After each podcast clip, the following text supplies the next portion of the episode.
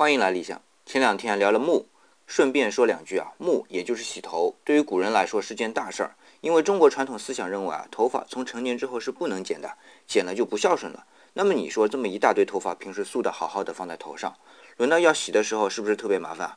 久而久之就变得特别有仪式感。所以一般来说，古人洗头和洗澡是分开进行的。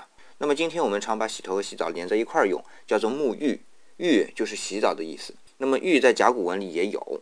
和木不一样的地方在于，它一开始就是洗澡的意思。只不过在三千多年前，洗澡不是一般平常老百姓能做的事儿。哦，不对，不能这么说。洗澡倒是每个人可以洗的，不过普通人只能在露天河里洗洗就算了。而我们今天聊的浴，主要是指盆浴，那么一般人是洗不了的，因为浴在甲骨文的字形里是一个人浸在有支架的澡盆子里的样子，显然很私密吧？因为就一个人，这种私密啊，在商代只有贵族才能享用。